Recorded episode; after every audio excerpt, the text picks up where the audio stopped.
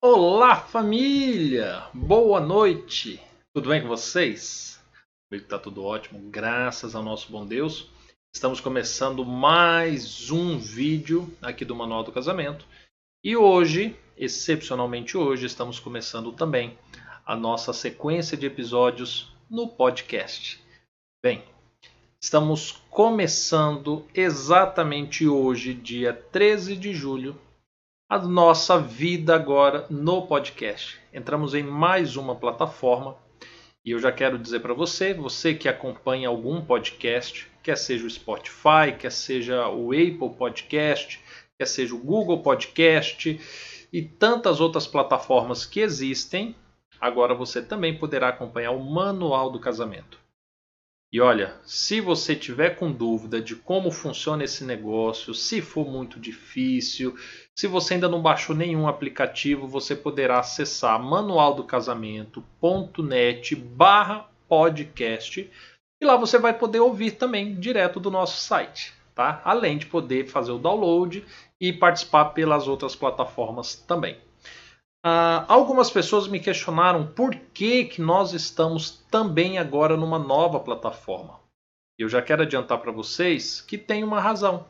Primeiro, porque é, nós, agora com a construção do recanto, nós teremos algumas, alguns conteúdos a mais.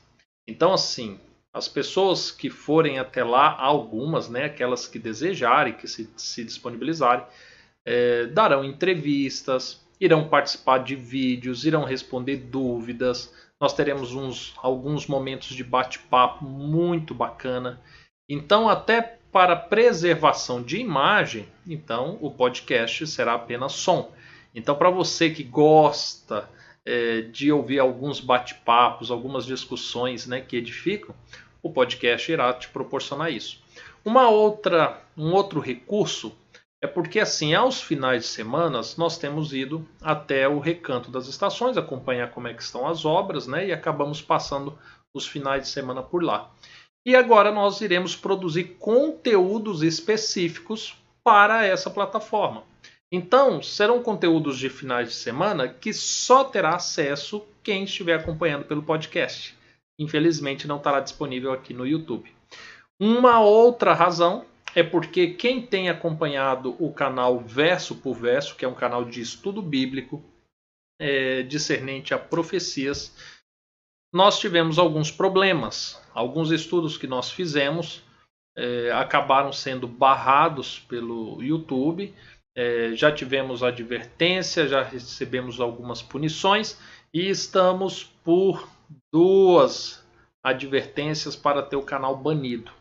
E a plataforma podcast nos permite uma abrangência maior de conteúdo, né, sem tanta é, censura como nós estamos passando aqui pelo YouTube no outro canal.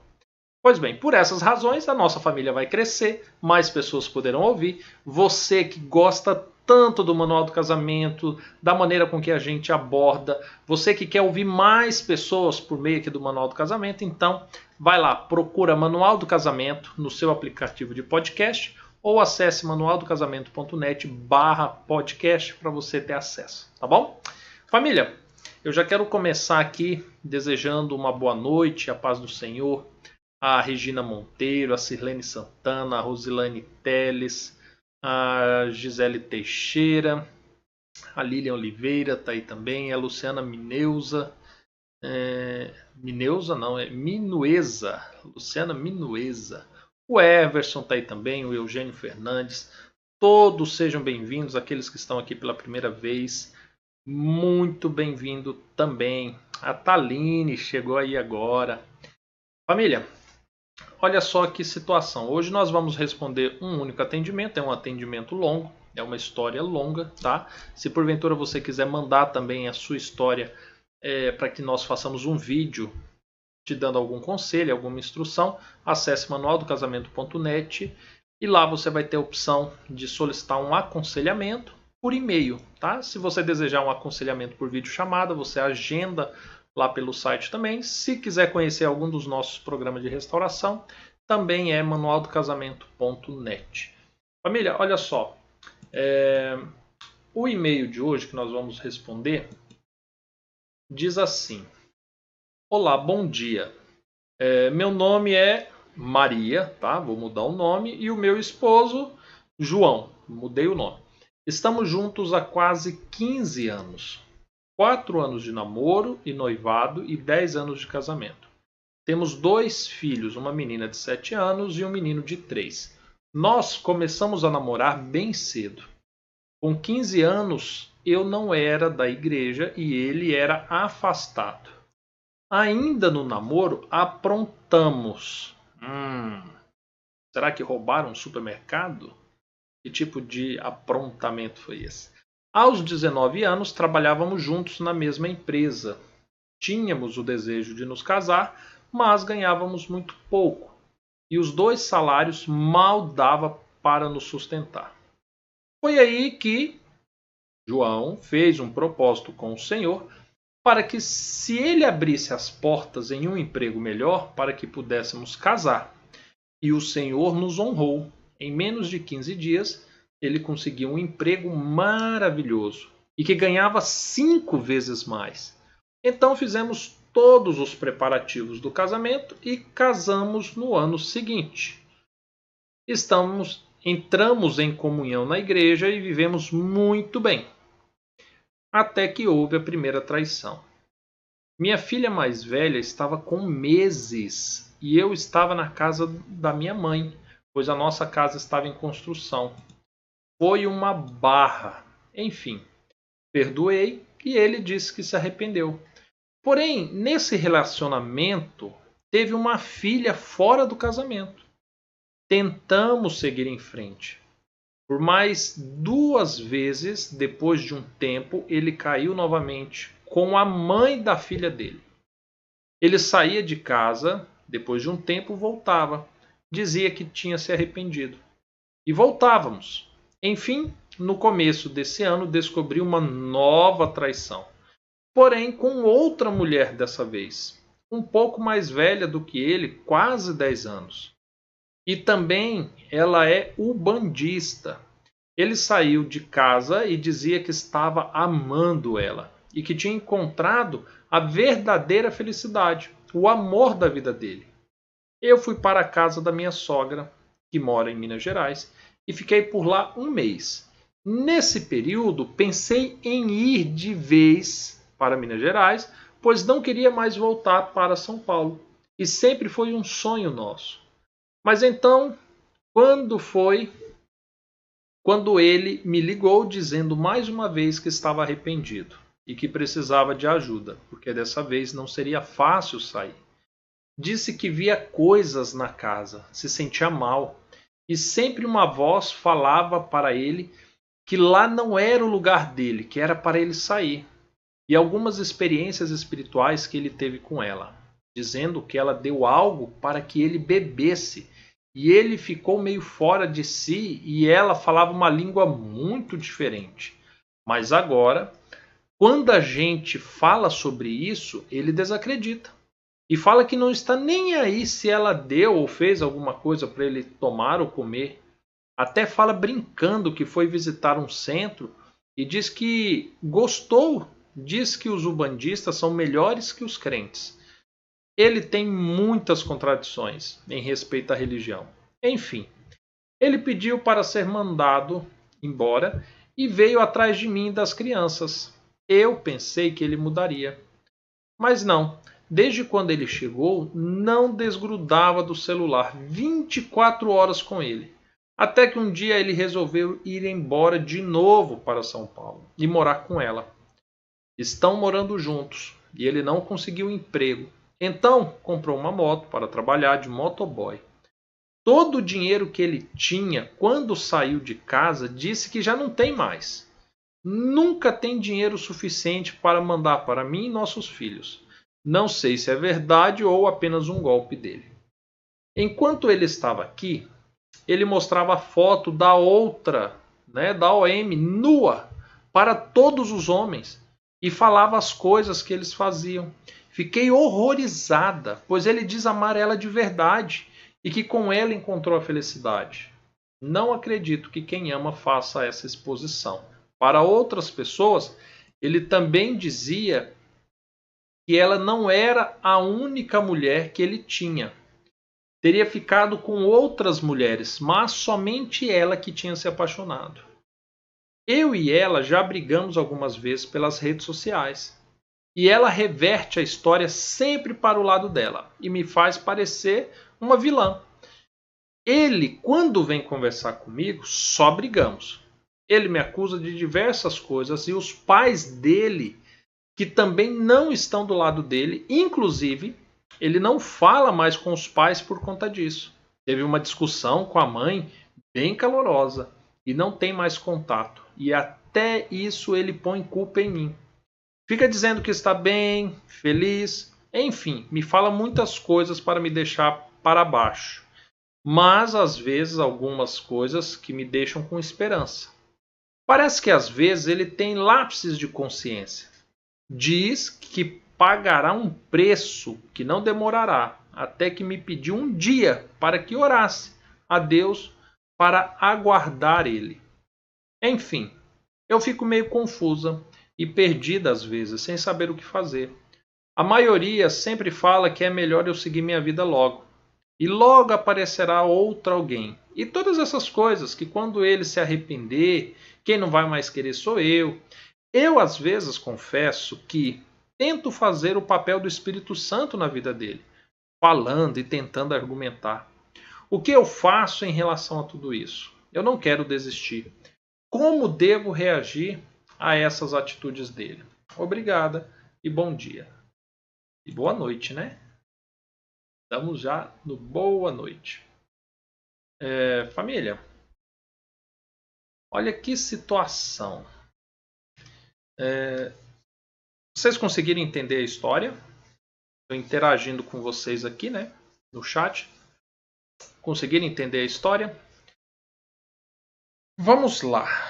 Maria, a, a sua situação, ela, ela de fato é complicada, vem se complicando, né? É, cada vez mais, por toda a narrativa que você me fez. Mas vamos levar em conta algumas coisas. Eu vou tentar extrair algumas lições para quem está nos assistindo, né? quem está nos ouvindo também nesse momento, é, em relação à sua história. Eu sempre friso que o adultério é um problema que precisa ser resolvido. E quando eu falo em ser resolvido, nós precisamos entender o porquê que o adultério aconteceu. Quais eram os problemas que o casal estava enfrentando ou que individualmente estavam enfrentando que ocasionou o adultério? Quais foram as brechas quais foram as portas abertas para o adultério. Eu costumo dizer, inclusive, que o adultério é uma semente que alguém planta e então, em um determinado dia, esse fruto amadurece e acaba surgindo, né? Então, o adultério. E quando ocorre um adultério, agora nós precisamos lidar com isso. Nós precisamos pegar essa situação e nós precisamos, de fato, entender o porquê que ele aconteceu. No seu caso, eu percebo que com o adultério e principalmente né, na fase é, dessa crise gestacional, inclusive nós fizemos um vídeo semana passada falando a respeito disso e desse período crítico onde as, a maioria das traições ocorrem. O que, que acontece? Você estava fragilizada, você estava ferida, você se dispôs a perdoar, estava disposta a seguir a sua vida. Entretanto, não lidou com o problema do adultério. Tanto que o adultério continuou. Eu vejo que aí foi a primeira falha. A segunda falha, com base bíblica, eu sempre recomendo que houve adultério e gerou-se um filho. Essa história de ficar tendo contato, convivência com o filho do adultério não existe.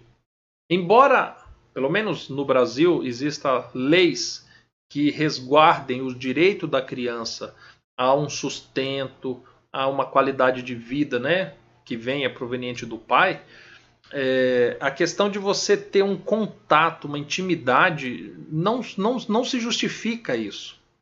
Eu sei que algumas pessoas dizem, poxa, mas é complicado, é, Diego, essa situação, porque a criança não tem culpa. Eu entendo Mas é pior para a criança continuar tendo contato com o pai do que não ter. E eu vou explicar o porquê. Quando existe a traição, que nem nessa história, possivelmente a mãe dessa criança, a amante, ela poderia ter a disponibilidade de se casar, de ter uma família.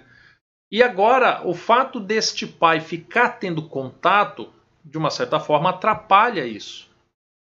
Para a criança, ter essa concepção de que existe um pai, mas que ele tem outra família, isso produz na criança traumas terríveis, sem contar que não estrutura uma base é, de um conceito familiar na sua cabeça. Atrapalha, inclusive, essa criança se envolver de fato com qualquer outro homem que pode vir a se tornar um padrasto dela, amando a mãe, né, cuidando e criando.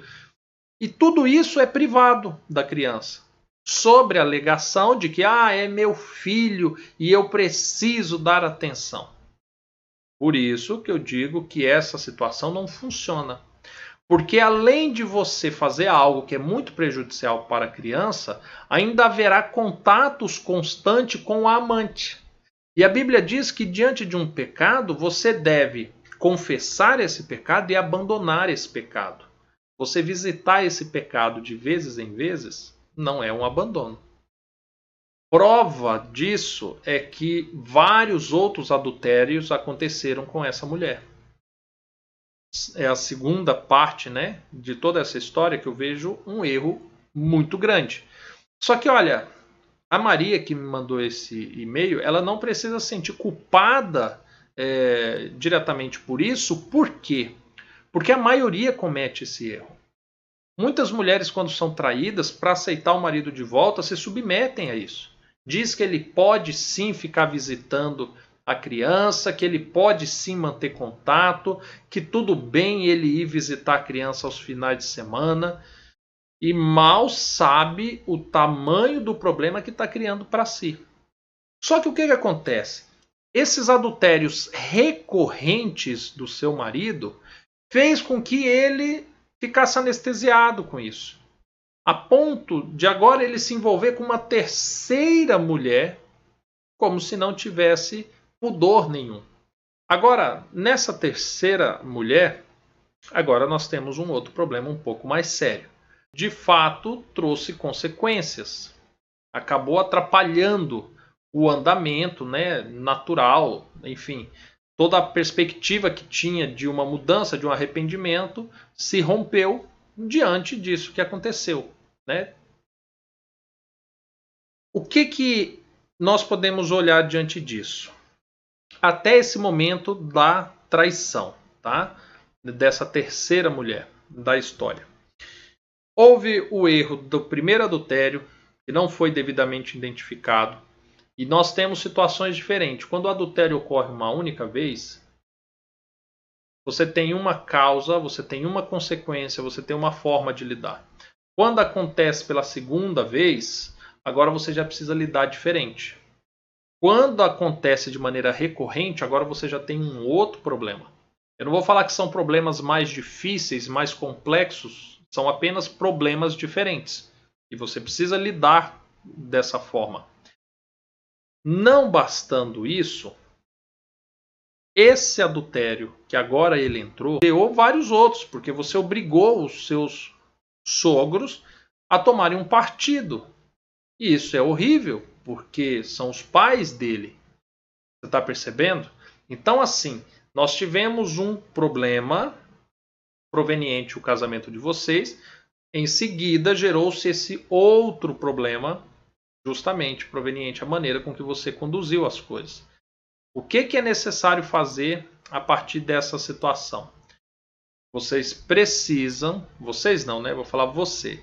Você precisa se afastar da casa da família dele, volta para sua família, permaneça com a sua família, permaneça na sua casa com seus filhos, é, deixe a família dele de lado.